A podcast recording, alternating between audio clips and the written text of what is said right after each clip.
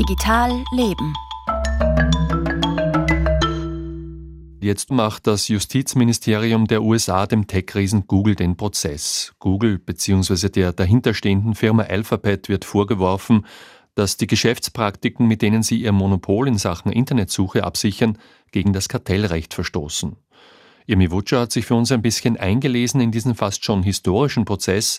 Es ist nämlich das erste Mal seit über 20 Jahren, dass die USA das Kartellrecht wieder gegen eine Tech-Firma aus der Lade ziehen. Irmi, warum steht denn Google jetzt überhaupt vor Gericht? Na, in den ersten Wochen des Prozesses ist herausgekommen, dass Google Milliarden dafür zahlt, dass seine Suche als Default eingestellt ist, also sozusagen die voreingestellte Suche auf Apple und Android Smartphones ist. Also zum Beispiel Apple bekommt zwischen 15 und 20 Milliarden Dollar im Jahr dafür, dass es auf dem iPhone Google als Suchmaschine voreinstellt, egal in welchem Browser. Und es gibt wohl so ein Side Agreement, dass Apple selbst sich dafür aus dem Suchmaschinenbusiness raushält. Gut, nur weil etwas auf unseren Handys voreingestellt ist, heißt das ja nicht, dass ich es benutzen muss. Ich zum Beispiel pendle immer öfter zwischen Google und Bing, weil es GPT vorintegriert hat. Mhm, genau das ist auch Googles Verteidigungsstrategie. Die sagen, wir verhindern ja nicht, dass die User was anderes verwenden, die wollen das halt nicht. Google sagt, wir sind nicht die meistbenutzte Suchmaschine, weil das voreingestellt ist, sondern weil wir die Besten sind. Und es gibt auch Daten aus Europa, wo den Userinnen und Usern mehrere Alternativen in der Suche angeboten werden müssen. Und da zeigt sich, dass die meisten sozusagen freiwillig Google nehmen.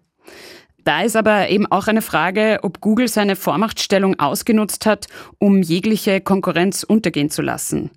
Das haben zum Beispiel Vertreterinnen alternativer Suchmaschinen wie DuckDuckGo in diesem Prozess ausgesagt, dass ihr Geschäft quasi zerstört wird von Google.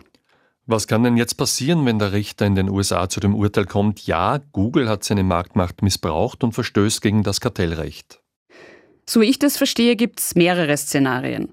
Der Richter könnte diese Default-Absprachen zwischen Google und den Smartphone-Firmen verbieten. Damit entgeht Apple und Android dann ordentlich viel Jahreseinkommen. Es gibt Spekulationen, dass Apple dann doch ins Suchbusiness einsteigen könnte. Es könnte aber auch heißen, dass Produkte wie das iPhone teurer werden, weil dieses Einkommen für Apple wegfällt.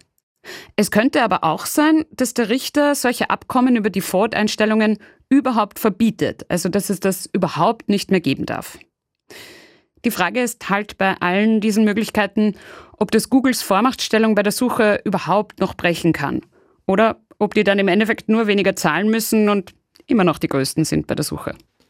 Wozu dann aber der ganze Aufwand eines monatelangen Prozesses, wenn dann eh vielleicht alles umsonst ist? Es ist nicht umsonst. Das ist schon ein extrem wichtiger Prozess. Zum einen, weil in den USA zum ersten Mal seit mindestens 20 Jahren auf Basis des Kartellrechts gegen eine IT-Firma vorgegangen wird. Und die Idee ist schon, dass man den festen Griff ein bisschen löst, den die großen Tech-Firmen um gewisse Geschäftsbereiche haben. Vielleicht löst es jetzt nicht das Problem der Suchmaschinen, aber eröffnet ein ganz neues Feld. In der New York Times vergleicht der Wettbewerbsrechtprofessor Tim Wu den jetzigen Prozess zum Beispiel mit einem gegen IBM in den 60ern und 70ern. Das Urteil hat IBM dazu gezwungen, Hardware und Software aufzutrennen in zwei verschiedene Geschäftsbereiche. Und dadurch entstand erst das Software-Business und waren Firmen wie Microsoft oder später dann eben Google überhaupt möglich. Das heißt, vielleicht wird nicht unmittelbar Googles Vormachtstellung bei den Suchmaschinen aufgebrochen. Aber es entsteht vielleicht trotzdem wieder ein Ort, wo Innovation passiert und wo dann ganz neue Produkte und Firmen rauskommen.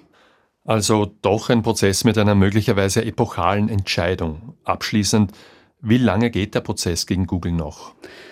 Mitte November werden wir wissen, was rausgekommen ist. Vielen Dank, Irmi. Manche sind ja der Ansicht, dass es sich beim Verfahren gegen Google um den Prozess des Jahrzehnts handelt. Behördenanwalt Dinzer meint etwa, es werde gar über die Zukunft des Internets entschieden, denn der Ausgang könnte auch Auswirkungen auf andere Technologieriesen wie Microsoft, Apple oder Amazon haben, die in manchen Bereichen ebenfalls eine marktbeherrschende Stellung einnehmen. Das war Digital Leben mit Irmi Wutscher und Franz Zeller.